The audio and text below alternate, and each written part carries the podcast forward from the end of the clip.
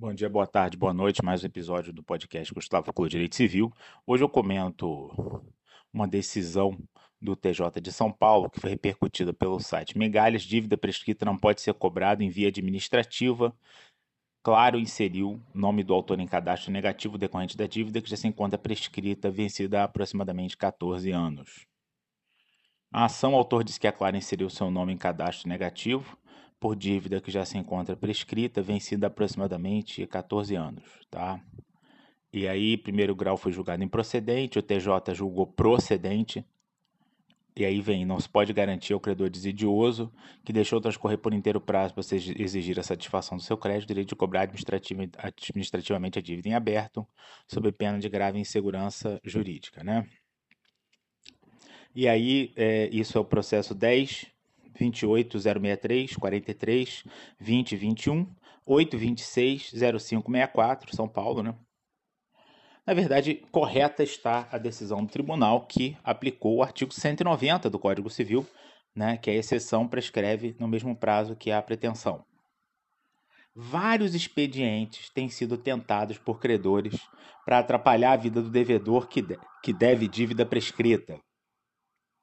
Telefonemas incessantes, cartas de cobrança, inclusão em cadastros, negativa de dar declaração de que a dívida está tá prescrita e que por isso não, não consta dívida alguma, que é o que acontece, por exemplo, no caso dos condomínios que lutam bravamente para dar declaração, dizem que não vão dar declaração de que de, de, de negativa de, de débitos condominiais, porque apesar de prescrita a dívida é, ainda existe.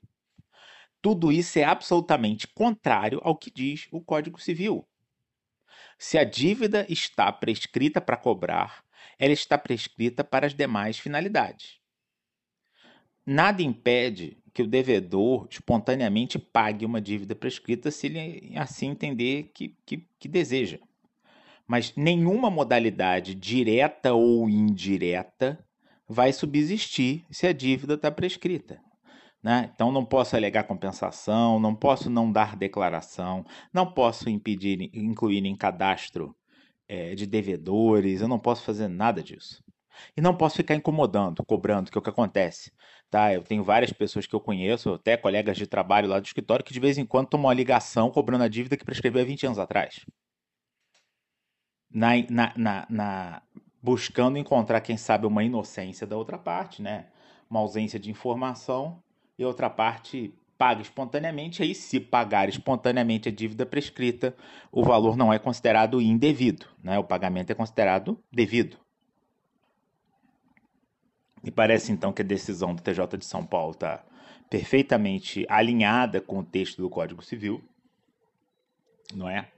E realmente a inércia não deve ser premiada, né? A inércia não deve ser premiada. A prescrição não é apenas um fenômeno da responsabilidade patrimonial.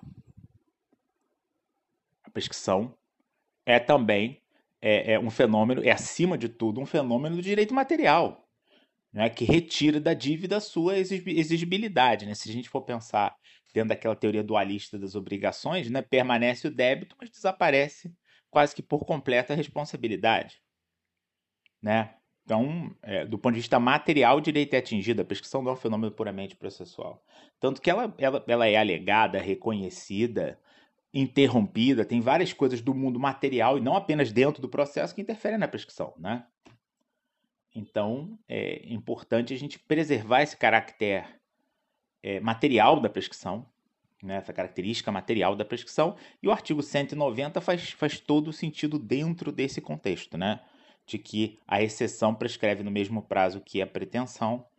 Né? Isso tem uma raiz pontiana. Todas essas palavras estão usadas aí no 190 foram usadas pelo Moreira Alves quando mexeu nessa redação com sentido pontiano.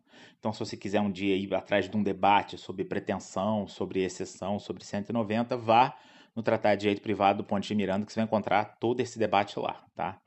E, e a ideia é justamente essa que se o direito não pode ser cobrado, também não pode ser usado como desculpa, entre aspas, para nada, ok? Um abraço, até a próxima.